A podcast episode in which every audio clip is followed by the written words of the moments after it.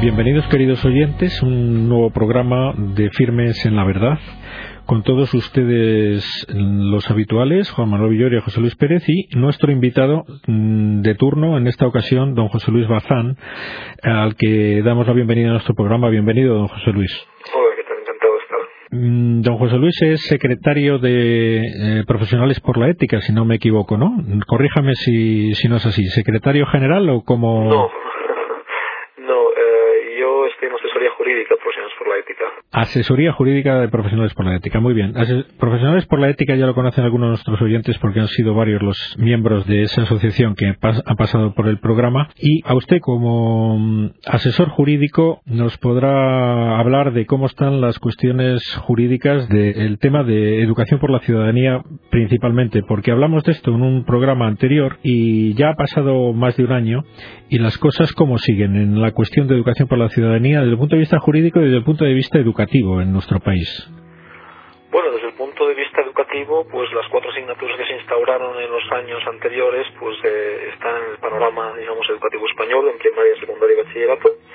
Son asignaturas, como se conoce, recuerdo, obligatorias, cuatro asignaturas en todos los centros, sean estatales, no estatales, concertados, no concertados, asignaturas evaluables y computables, y por tanto pues eh, con una legítima resistencia por parte de todos aquellos padres que no comparten el fondo ideológico de estas asignaturas no eh, como se sabe pues fueron muchas las objeciones de conciencia muchos los procesos 1800 recursos sentencias y el 19 de marzo de este año se presentó la primera demanda con 307 demandantes 197 padres y el resto hijos de estos en el Tribunal Europeo de Derechos Humanos en Estrasburgo y esa demanda pues eh, obviamente continúa adelante y esperemos que en los próximos meses pues el tribunal con toda la información o documentación que se irá aportando pues decida lo que creemos que únicamente puede decir teniendo en cuenta el convenio europeo que es el texto que aplica en este convenio en su artículo 2 del protocolo 1 se afirma claramente que los padres tienen derecho de un modo similar a como se dice en la Constitución española, a la educación de sus hijos conforme a sus convicciones pues eh, morales, humanistas, religiosas, etcétera, ¿no? Es que claramente aquí la cuestión central sigue siendo la misma, en esta asignatura o en estas asignaturas o en cualquier otra, y es quién es el titular del derecho a educación, especialmente a educación que tenga trascendencia o relevancia pues, ideológica, filosófica, moral o religiosa, el Estado o los padres, ¿no? Evidentemente ese problema es un problema que no solo se plantea con la educación para la ciudadanía, asistimos pues eh, próximamente a la implantación digamos de esta de este quirúrgico ideológico que es la llamada ley de aborto que introduce también y esto hay que decirlo muy claramente un capítulo relativo a la educación que ellos llaman, los que intentan promover esta cultura relativista, donde el valor de la vida parece que no significa nada y que es simplemente pues un instrumento de cambio ¿eh? o un instrumento de interés, eh, lo llaman educación afectivo-sexual, pero en el fondo de lo que estamos hablando es de que a los niños en los colegios, a través de estos nuevos comisarios políticos que el Ministerio de Sanidad intenta enviar en sus escuadrones, digamos, adoctrinamiento, pues se trata fundamentalmente de que se admita el aborto como un instrumento, entre comillas, de control de planificación eh, y en todo caso pues un acto de, de, puro dominio de la vida de las personas porque compensa en esta ideología sacrificar si no es conforme digamos a las expectativas o las pretensiones o los planes o proyectos de cada uno ¿no? esto digamos que es una vuelta de tuerca más no es solo educación por ciudadanía también es la nueva educación afectivo sexual que se intenta instaurar ya no de un ministerio de educación sino de dos educación y sanidad ahora digamos son dos puntales para intentar, pues, de alguna manera, eh, que las conciencias de estos, eh, de, los estudiantes españoles estén forjadas conforme al patrón ideológico, pues, del Señor de los Señores, eh, que parece ser, pues, este partido que, junto con otros, digamos, complejos ideológicos afines, sociales, intenta, pues, simplemente expropiar la conciencia de los hijos que, a pesar de lo que dice la Constitución, que afirma las cuestiones con la formación de la conciencia es una cuestión relacionada eh, esencialmente con las competencias de los padres. El problema central desde mi punto de vista es quién es competente en materia de educación moral. claramente la competencia por derecho natural y por derecho constitucional y por derecho internacional de los derechos humanos es de los padres. Bueno, parece que la postura de los actuales gobernantes y responsables políticos es eh, hacer oídos sordos absolutamente. Eh, hubo un, movimiento de rechazo a esta intromisión en nuestro derecho como padres con la educación por la ciudadanía y no solo no han dado marcha atrás, sino que este próximo curso implantan una nueva asignatura, también totalmente con intentos de adoctrinar. Nos acaba usted de mencionar ahora mismo que, por ejemplo, uno de los contenidos va a ser el que se reconozca el, aborto como un medio lícito va a utilizar para control de la natalidad eh, así descaradamente. Es decir, eso va a ser un contenido obligatorio de obligatoria aceptación por parte de los alumnos, ¿no? la educación por la ciudadanía que introducía valores de obligada aceptación hasta el punto, y este es un aspecto también que hay que resaltar, de que la no aceptación de esos principios o criterios como valores significaba el suspenso del menor. Es decir, el alumno que se atrevía a disentir y a no aceptar esos criterios morales simplemente podía ser suspendido por el profesor. De tal manera que los padres ni el alumno quedaban completamente indefensos porque no tenían posibilidad de recurrir ante nadie porque la ley dice que se deben admitir como patrones de comportamiento esos criterios. O sea que la gravedad aquí es enorme. Pensemos en todos aquellos centros con ideario propio que no compartan esas tesis que van a hacer. Van a permitir la, la libre circulación de estos criterios simplemente por el hecho de que están escritos en un papel, por mucho que sea el BOE, porque hay una norma superior que les ampara, que es la Constitución. Entonces, ¿qué van a hacer? van, como se decía antes, a adaptar, pero adaptar cosas contradictorias, ¿cómo se puede hacer? Solamente renunciando a uno de los dos. O se explica la doctrina católica, por ejemplo, o se explica la doctrina anticatólica. Entonces no cabía una tercera vía de, digamos, de armonización de tesis absolutamente contradictorias. Entre admitir que el nasciturus es persona y no admitirlo, digamos que, que no cabe una aceptación. Aquello es una vida humana con dignidad o no tiene dignidad, no es vida humana, no es persona. Y ahí no cabe, digamos, hacer una tercera, una tercera vía, ¿no? Por tanto, el problema es sumamente serio. Ya lo era con el ejemplo de la ciudadanía, pero me temo que ahora con la nueva ley del aborto lo único que se hace es extraer las consecuencias respecto de un aspecto que ya estaba contraído más o menos explícita o implícitamente en los currículos de educación para la ciudadanía y que incluso se explicaba en centros el aborto como un mecanismo, un sistema, una forma, digamos, quirúrgica aceptable desde el punto de vista no solo legal, sino moral. La cuestión no es explicar el factum de cuál es la ley, conocemos la ley. La cuestión es obligar a admitir que la ley es fuente de moralidad, incluso contra la moralidad propia. Eso es inaceptable. Por eso hay algunos ideólogos que se inventaron la tesis de la doble moral, la moral pública y la privada. Entonces, en esta tesis usted puede pensar como quiera en su casa y en la parroquia pero no puede decir lo que piensa ni en la escuela ni en la calle, porque si no acepta, digamos, este dogma público de la ética de mínimos que establece que la ley es fuente de moralidad, usted está fuera del sistema. Esta es la democracia que se intenta instaurar en España, que ya está de hecho instalada. Sí. En concreto, volver sobre esta importante cuestión de la, de la gravedad de los contenidos y lo inaceptables que son y a qué consecuencias nos deben llevar a todos los padres. Pero a ver si nos puede detallar qué planes hay ya concretos respecto a esta asignatura para el próximo curso. Ya está en el currículum de qué cursos eh, va a ser realmente obligatorio que la impartan los comisarios políticos. Eso va a quedar a merced del director? ¿Qué hay sobre este tema? Bueno, hay que ser muy conscientes de que, eh, digamos, se está actuando a varios niveles.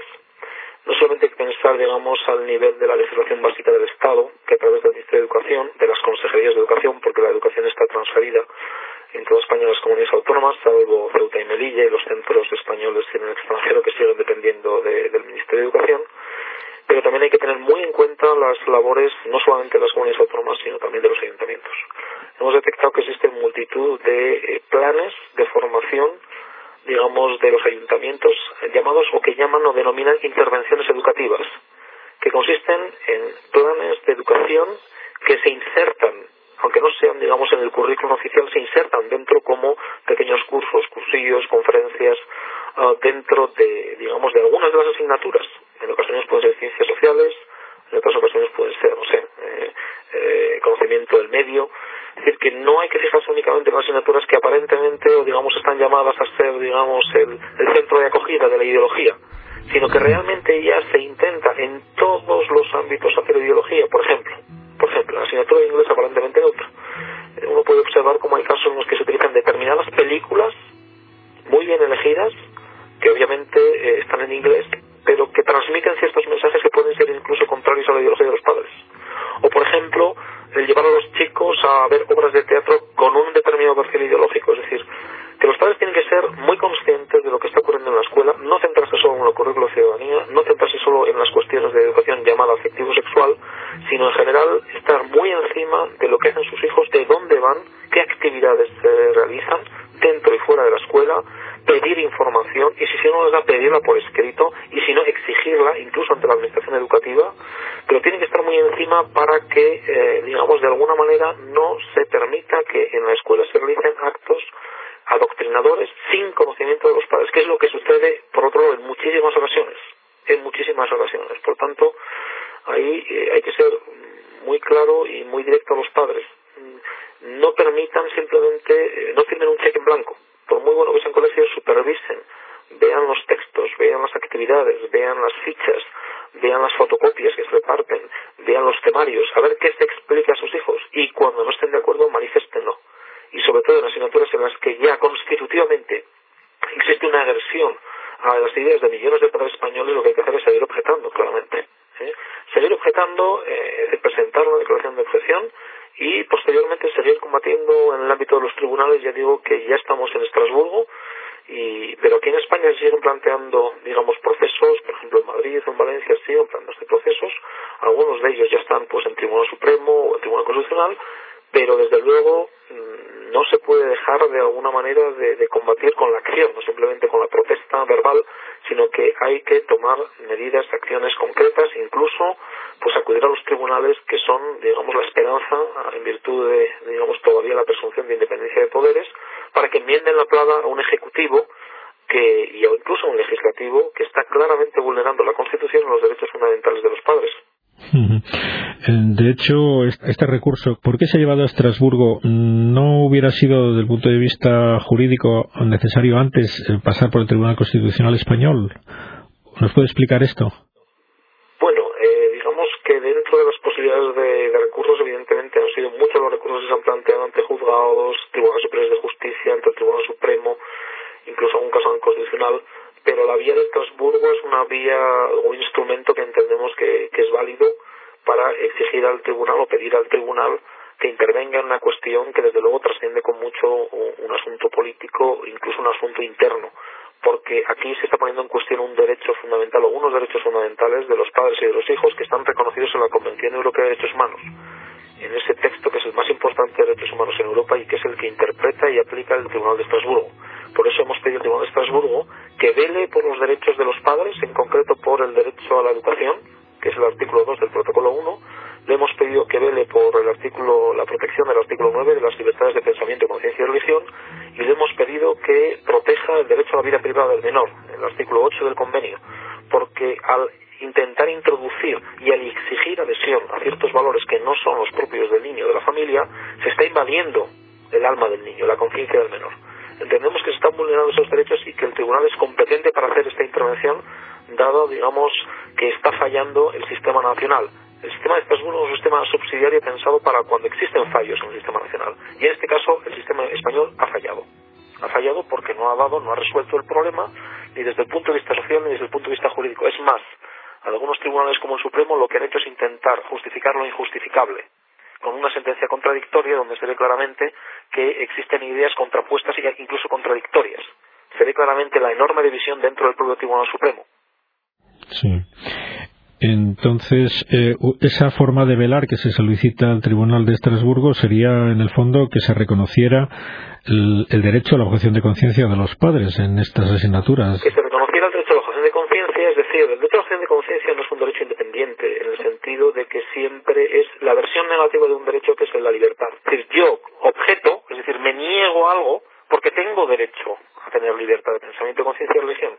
En el fondo es, digamos, el, reverso de la libertad ideológica. ¿eh? Yo puedo ejercer positivamente la libertad ideológica, por ejemplo, pues configurando una opinión eh, o teniendo o manteniendo públicamente o en privado una, una determinada ideología en mi conducta o en mi decir, o lo que puedo hacer es lo contrario resistirme a un acto de poder que intenta vulnerar esa libertad. Entonces, una de las formas sería esa. Otra simple y llanamente sería retirar todo aquello que fuera adoctrinador dentro del sistema. Que eso es la, digamos, la opción, la opción más, eh, más leal con el sistema democrático es excluir del sistema educativo todo aquello que tenga cariz ideológico todo lo opinable, decía el propio Tribunal Supremo en las sentencias de ciudadanía, todo lo que es opinable en democracia no puede ser impuesto a través de un acto de poder. Incluso, por ejemplo, imagínate, una persona en España, y lo ha dicho el Tribunal Constitucional, puede ser perfectamente republicano, aunque nuestra Constitución sea monárquica. Una persona en España, lo ha dicho el Tribunal Constitucional, puede ser perfectamente independentista siempre que sea por métodos dentro del propio sistema. Eso lo permite nuestra democracia porque bien dice el Tribunal Constitucional que nuestra democracia no es militante, a diferencia, por ejemplo, de democracias como la alemana, donde en eso no se permite. Aquí se permite eso dentro del propio sistema. Claro, en esas condiciones, pues lo que no puede hacer, y esto lo entendería cualquier persona, el poder, es decir, como España es una monarquía parlamentaria, obliga a todos los españoles a, de alguna manera, no a respetarla solamente, sino a adherirse y a ser monárquicos. Una cosa es respetar la monarquía y otra cosa es ser monárquico. Con la educación para la ciudadanía o con los actos de adoctrinamiento de este gobierno, no nos piden que respetemos la monarquía, por, digamos, establecer este ejemplo. Nos están pidiendo que seamos monárquicos o republicanos. Nos están pidiendo no simplemente que, que aceptemos que existe una ley, digamos, que, no, que nos parece injusta. Nos están pidiendo que admitamos la moralidad de la ley. Y eso el poder no puede exigirlo a nadie, porque entra dentro de las convicciones democráticas de las personas. Es decir, en una democracia, por definición, el poder no puede imponer eso. Puede establecer leyes justas. Contra las injustas, digamos, existiría en todo caso incluso la obligación moral de resistencia de oponerse a ellas. Pero lo que no puede hacer es declarar por decreto que todos los ciudadanos tienen que adherirse a esa ideología. Eso es imposible, eso es inaceptable, es la contrademocracia. Y es lo que nos están pidiendo. Sí, está muy claro, muy claro.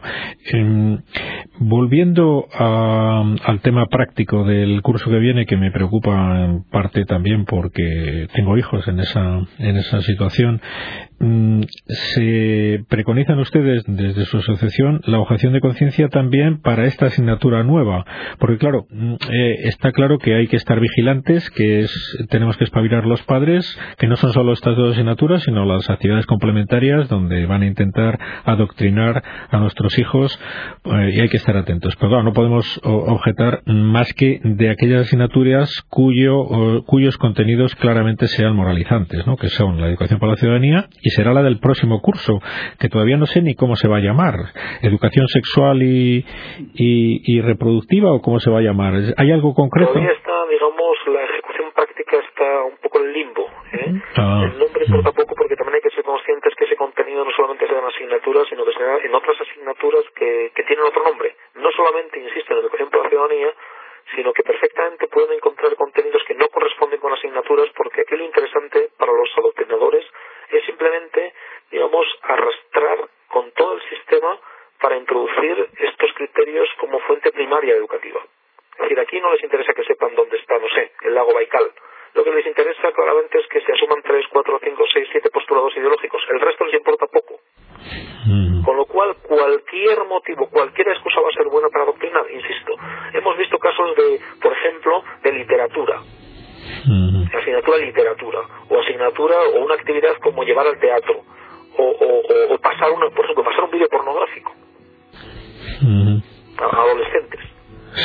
No, es que está en inglés. No, es que esto es una clase de inglés y bueno, y que haya pornografía, pues como, como está en inglés, pues ya desarrollamos, miren ustedes que aquí hay un acto que, digamos, eh, que, que claro, utiliza el inglés, el inglés, como causa o excusa. Pero en mm. realidad ahí puede haber cierta doctrina o adoctrinamiento, o puede, hacer, o, puede haber, digamos, contenidos eh, que tienen naturaleza moral sobre la que no tiene que decidir el colegio, sino los padres y los hijos. Entonces, en términos prácticos, digamos, eso se puede, se puede configurar como asignatura, como parte de asignatura, como una intervención esporádica, pero en todo caso, lo importante es que los padres, al comienzo de curso, pidan las actividades que se van a realizar, que pidan los temarios, que, decir, que tengan la información previamente y luego que pidan a los tutores que cualquier actividad no prevista inicialmente que se les informe con, con carácter previo, de qué se va a hacer, dónde, con quién, todo. Hemos visto casos, por ejemplo, de chicos y chicas que en el instituto un día le suspenden la clase de sociales, por ejemplo, una clase cualquiera. Y en esa hora, hora y media, pues eh, en concreto en el caso de Burgos, pues invita a un profesor de la Valencia a Burgos para hablar de homosexualidad.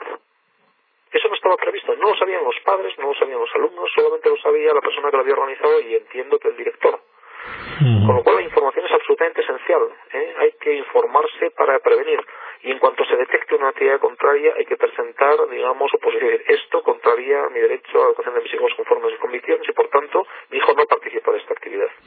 Y si hay cualquier resistencia, evidentemente, hay que manifestarla y buscar asesoría para que se articule esa resistencia no solamente de manera directa y verbal, sino que a través de representantes o de abogados y demás, pues de alguna manera estas personas se, se enteren de que no pueden sobrepasar ciertos límites que incluso ha fijado el propio Tribunal Supremo, que no se puede adoctrinar ni de manera directa ni indirecta, ni los profesores, ni el Estado, nadie puede adoctrinar de ninguna forma, ni a través de vídeos, ni de audios, ni, ni a través de, digamos, de fichas, ni de libros, ni verbalmente en la clase, de ninguna manera se puede introducir criterios ideológicos contrariando los criterios de los padres.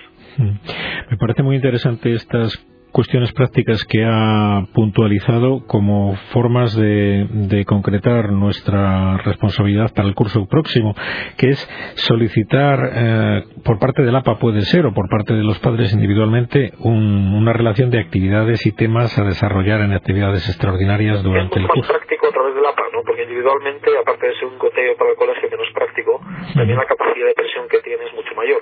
Si se presenta un conjunto de padres siempre la capacidad es mayor y también la responsabilidad de quien entrega una información es mayor porque en el caso de no dar toda o de dar, digamos, información falsa o distinta de lo que luego se hace, va a tener que, digamos, rendir cuentas ante un grupo más o menos nutrido de padres y eso no es tan fácil para un responsable. Individualmente es más fácil enfrentarse, digamos, o intentar defraudar la información que se ha dado inicialmente, pero cuando ya se trata de un grupo de padres resulta más complicado. Con la recomendación es que los padres que son conscientes de ello, que se junten y a través de los instrumentos del APA, por ejemplo, pues presenten, eh, pidan, exijan, pero simplemente como una cuestión de ser, mm, de que ellos quieren participar realmente, que es algo que se está, digamos, postulando en términos más nominales que reales en el espacio público, de que los padres, las familias tienen que participar en la educación. No, no, no es que tengamos que participar, es que somos los titulares del derecho.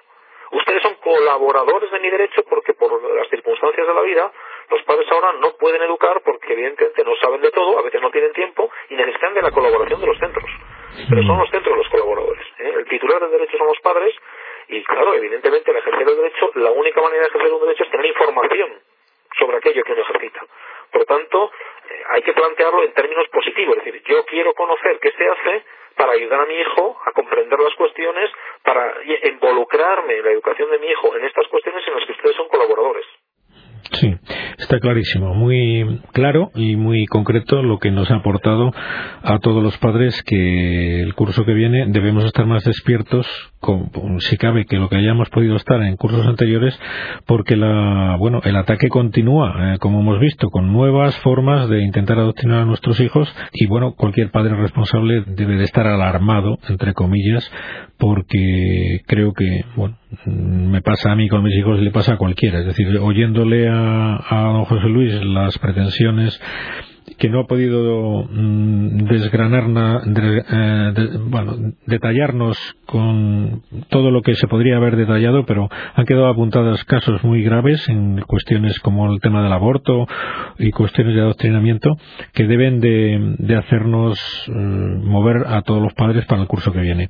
Se nos acaba el tiempo, don José Luis, y le queremos agradecer muchísimo el que haya vuelto a estar con todos nosotros y nada más. Mm, de nuevo, muchas gracias y que sigan ayudándonos a todos los padres desde Profesionales por la Ética porque les necesitamos. ¿eh? Les necesitamos a todos. Vale, gracias. Hasta otro día. Adiós.